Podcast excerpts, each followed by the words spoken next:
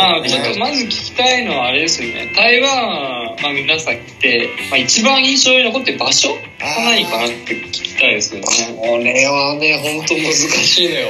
いろんなシチュエーションがあるのよねこれ。いやこれは最高だっ印象に残ったねこれてるって言ったら最高だったんだけどなもうねどつ3つあるの僕は3つもあ、いいですよ。3つ全ていただいても別に構いませんよ、そこは。選べきれないちょっと選びきれないのようんとあと順旅の順序もちょっとバラバラになるんだけどうん。いいいいですなんか言ってもいいですよ。いや言ってくださいよもう思いっきり一つ目からいやもドクと言ってもらって構いませんよう。んうね愛がね愛が止まらんのよね本当にね。愛がね、溢れてる。顔から出てる愛が。ね、あのポッドキャストだから見えないと思いますけど聞いてる方々は。もうあの上を向いてですね石原君目を閉じてあの頃をこう思い出してるって感じですね。なんか。その情景がこう思い浮かぶのよ。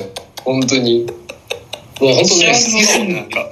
うんもう好きすぎてこの前あの台湾パイナップル本当に1週間に1回買ってましたもん。一玉、えー。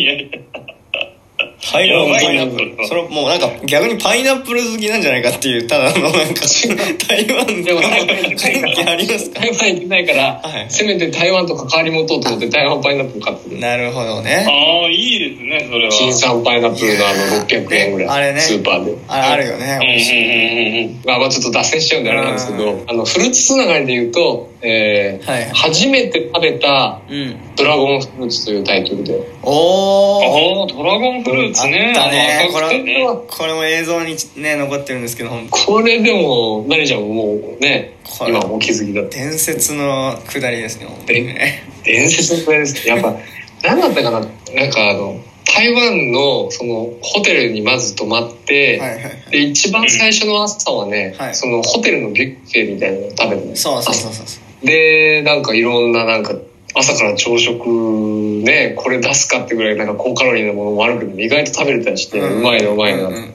で2日目だったかな3日目以降まあ2日目以降だね。の時に外で食べないかみたいな、そうそうそうそうそう。ああ、朝ごはんをね。うん。朝ごはんをなんか屋台が有名だから。って言ってまあはいはいはい。うん。で本当もう台北駅からすぐ近くのホテルで,、うん。でちょっと歩いたら四面町でしたっけ？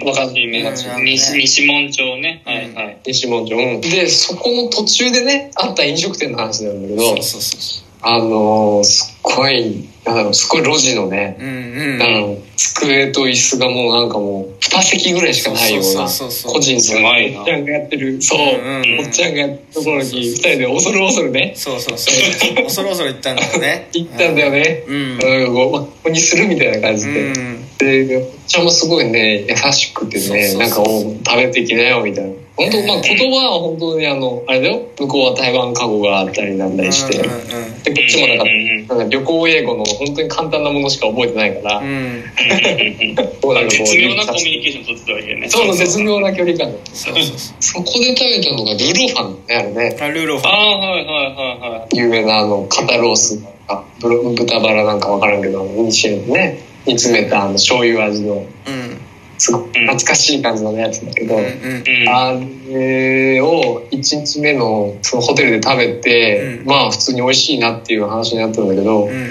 その店で食べたのがもうすもう何倍もうまかった。うん。あホテル以上になんかもう鮎を感じた。鮎おっちゃん。そう。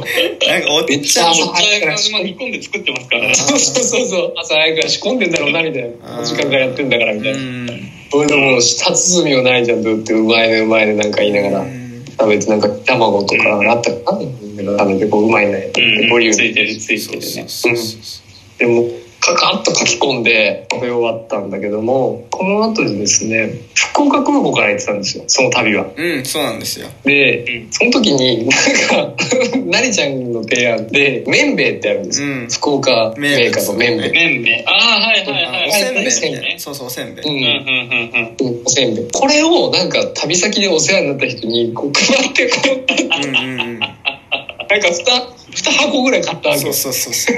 日本のね 日本のお土産を持っていくと喜ばれるっていうのはよく聞いてたから外国の方は。そうそうそうそう。うんうんそうだね。でそれをまさに実践したわけですよ。そのああ、そのうんうん、おっちゃんにね。うん。おっちゃんにねうん。渡す渡すチャンスだって言って石原君と。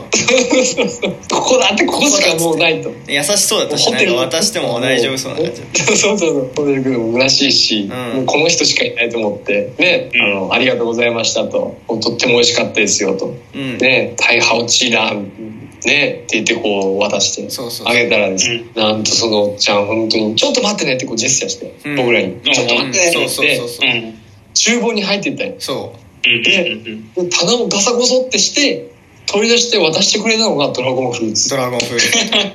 でその渡された瞬間もすごい嬉しそうな顔してたのよ。うわーみたいな。えー、こんなもんくれるってこと？くれるってこと？みたいな感じで。おそうそうそう。そう渡すあなたにあげるんですみたいなことで。うんうんこっちもジェスチャーで全部やってあくれるんだう。ん俺ありがとうってすごい喜んでくれたそれでちょっとちょっと待ってねって言って。でなんだなんだなんだって父親のこと言って待ってたらドラゴンフルーツが出てきてはいポーンってドラゴンフルーツも渡されて。これは本当になんかもうグッとくるもんがあったね。うん。なんか。うんこんな優しくしてくれるのなんかもう見ずし言葉も通じんし。ね初対面だし。うんうんうん、なんかそこまでしてくれる？本当なんか、まあ、客と店員っていう立場があったけどなんかそれを超えて友情を感じた瞬間です、うん。本当に。いやーすごいね。でうん、でその後なんか100均かなんかに行ってあのプラスチックのナイフ買って食べましたよね。そうそうそうそうそう。それだかいや本当もうらあれだよね。てるく美味しん美味しかった。うんいやてるくんもいたんですよ。あなたもいたんですよ。あ俺もいたんだ美味しかったじゃなくて一緒に食べたんだよこれてるくんて。るくんと一緒に食べようって話になってこれ取っとこうって言って多分持つでしょあー冷蔵庫入れとけって言って。でそしたらまあじゃあ石原君がこうじゃあクッキングみたいな感じでしようかみたいな感じでこうじゃあナイフナイフ100均で買ってナイフっていうかまあプラスチックのね包丁ですけどあの買ってきてでこれじゃあこれで剥けるよって言ってでそれでで買いに行くのもてるくん一緒にいましたからねそのダイソーまで。嘘一緒に行ってるからこれ。がじゃないとかって吟味してくれてて一緒に行ってるからあなたと。だからあの今さっきいやーぜひ見たいな今今さっき今さっきの今さっきの美味しかったっていうのはおかしな発言だからね。あなたの美味しかったっていう発言はあありえない話ですから。いや本当これはね 見させていただきます。食べました僕はね。食べました。あなたもしっかり食べております。すいませんねねえそれもらったもらったのすごく嬉しかったんだけどもやっぱこう失礼なねところも僕らある僕と石原君があるかもしれないですけどもらった後にね「いやこれ何ちゃんこれ本当に食べれるかなこれ腐ってないかい?」とか言ってねそれで だいぶ失礼なこと言いながらねあの半信半疑でもらってたっていうねこれは本当申し訳ない。僕らは未熟なねところがあったと思うんですけどもこれは笑いを取ろうとして続けたそうねまあ若い若いからねそうやってこう人を傷つけることで笑いを取るっていうのがこれが笑いだと思ってたんですよね当時は。そうじゃないそうね当時はね。思ってますからでもでも本当にでも感動したよ。ねなんか感動したそんな本当感動したのは本当日本ではなかなかない交流だからさ、うんそうそうそうそう。知らない人にだってねドラゴンフルーツもらったことないじゃん日本でも あります？日本で。日本で知らない人にドラゴンフルーツもらった経験ありますか？っていう話なんでポッドキャストを聞きの皆さん。ないでしょ。それをねやっぱ台湾で経験したっていうのはこれは感動だよね。まあまあ台湾のその店その店員さんも嬉しかったんだろうね。やっぱそういうのを渡渡してくれるっていうのがねそうだあだからねお二人がそういうことをししたからこそそういう経験ができた。のはあるだろうね。そうね。いやよかった。やね私よかったね。そう考えるとね白井君なんてあ本当にあれはねどこでもやりたいね。今後もね。今後もやりたい今後も。あでもぜひやってったらね関係広がっていくと思いますよやっぱり。そういうのね